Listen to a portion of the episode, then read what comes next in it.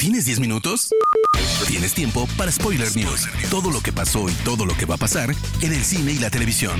Tu dosis semanal de noticias, rumores e información imperdible sobre la industria del entretenimiento.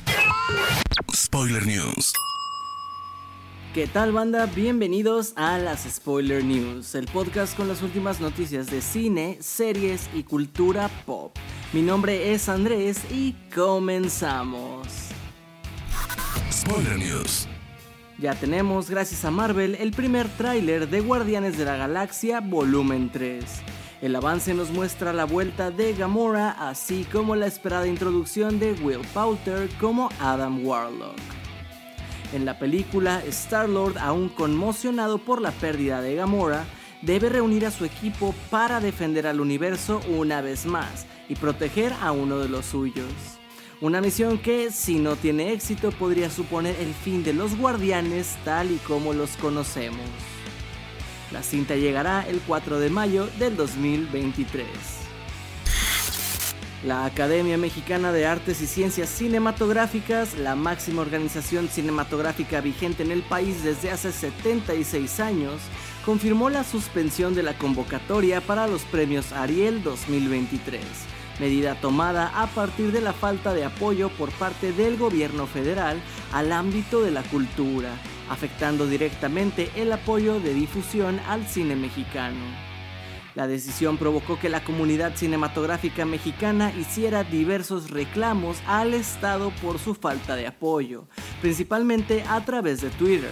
Una de las voces que más resonó fue la de Guillermo del Toro, quien criticó que esta falta de apoyo es un retroceso cultural que arruina el avance que se ha ido construyendo poco a poco y con mucho esfuerzo durante años. El director incluso se ofreció para apoyar financieramente la gala, pagando la manufactura de las estatuillas, así como para ayudar organizando actividades que ayuden a la celebración de la ceremonia. Sin duda alguna, la agenda de Florence Pugh está bastante justa pues aparecerá en Dune Parte 2, en Oppenheimer de Christopher Nolan y dentro del UCM repetirá su papel como Yelena Belova en Thunderbolts. Pero a esto hay que sumarle un nuevo proyecto, pues Pugh tendrá el rol principal en The Pack, thriller que marcará el estreno como director de Alexander Skarsgård, a quien recientemente viste en El Hombre del Norte.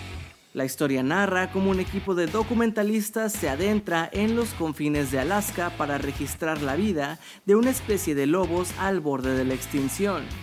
Tras haber logrado conseguir el metraje con éxito, el equipo se reúne en una ceremonia de premios, pero en el marco de este evento resurgirán viejas tensiones y un oscuro secreto. La carrera de Will Smith cambió para siempre durante la última gala de los Oscars. Si bien el actor se llevó su primera estatuilla por su trabajo en King Richard, todos recordamos la cachetada a Chris Rock que sucedió unos minutos antes de eso. Smith ahora hace campaña para su nueva cinta Emancipation, que de hecho también apunta como favorita a los Oscars, y en entrevista con Kevin McCarthy ha sido cuestionado sobre lo que le diría a todos aquellos que no se sienten listos para ver una película suya tras el incidente, y esto es lo que ha respondido. Entiendo si alguien no está preparado. Lo respeto y lo entiendo. Lo que me preocupa es mi equipo. El director Antoine Fuqua ha hecho el mejor trabajo de su carrera. La gente del equipo fue impresionante. Mi esperanza es que mis acciones no los perjudiquen a ellos. Estoy trabajando en eso. Espero que la fuerza de la película y su historia pueda abrir los corazones de la gente para que al menos vean, reconozcan y apoyen a todos estos increíbles artistas.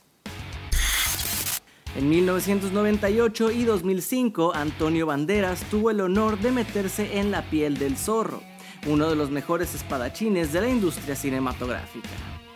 Ahora en entrevista con comicbook.com, el actor español aseguró que le encantaría volver a ser el zorro si se llega a dar la adaptación de Django and Zorro por parte de Quentin Tarantino.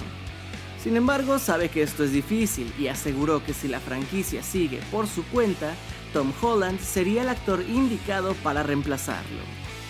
Hice Uncharted con Tom Holland, es muy enérgico y divertido, tiene esa chispa, entonces, ¿por qué no ponerlo como el nuevo zorro? Fueron las palabras del actor. El contenido de Disney es muy variado, probablemente más de lo que normalmente recordamos, pues teniendo en su posesión Disney Plus, ESPN Plus, Hulu, Star Plus y demás, meten su cuchara en prácticamente cada género de entretenimiento. Pero al parecer esta práctica de la gigante empresa está dañando a la industria y al consumidor en general.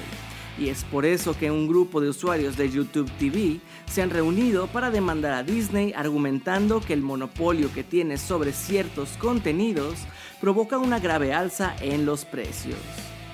YouTube TV ya es el servicio de streaming de pago por evento más grande, pues cuenta con 5 millones de suscriptores e incluye más de 100 canales en vivo. Sin embargo, desde el año pasado han tenido problemas con ESPN, FX y ABC debido a la exclusividad de Disney, por lo que tuvieron que disminuir su costo en 15 dólares americanos tras no poder transmitir dichos canales, lo cual se arregló después de unos meses tras llegar a un acuerdo. En la demanda los usuarios alegan, el precio del mercado de pago por evento y YouTube TV se ha incrementado a más del doble, específicamente por el alza de precios que Disney impone en servicios como Hulu e ESPN, y luego busca de competidor en competidor para realizar nuevas negociaciones. En un suceso un tanto inesperado, se confirmó que Amazon está en negociaciones con Warner para que todas las producciones animadas de DC Comics vayan a su catálogo. Esto incluiría las series y películas animadas que ya existen, pero también las que están por producirse o por estrenar. Esta maniobra probablemente es el resultado de la fusión que tendrá HBO Max con el nuevo servicio de Discovery, pero James Gunn ha dicho varias veces que le interesa mucho que las producciones animadas también sean parte del universo que él está preparando. Y hablando de animaciones, la nueva cinta de Disney, que lleva por título Strange World, debutó con 18.6 millones de dólares en la taquilla de Estados Unidos y con un acumulado de 27 millones a nivel mundial, siendo uno de los debuts más bajos en la historia de Disney con el que se especula que la compañía tendrá pérdidas superiores a los 147 millones de dólares. De acuerdo al portal The Cosmic Circus, Marvel Studios modificará su forma de lanzar productos para las futuras quinta y sexta fases del UCM, dando prioridad a la calidad sobre la cantidad, después de haber tenido una recepción mixta con su fase 4, que ha sido la que más estrenos ha tenido hasta ahora. Esta semana se confirmó la fecha de regreso de The Mandalorian, pues su tercera temporada llegará a Disney Plus el próximo 1 de marzo. La nueva entrega comenzará justo después de los eventos de El libro de Boba Fett, con Din Djarin interpretado por Pedro Pascal, volviendo a su planeta natal, Mandalore, con la misión de recuperar su reputación como mandaloriano. Lucasfilm ha revelado el título de la quinta entrega de Indiana Jones, la cual será Indiana Jones y el llamado del destino.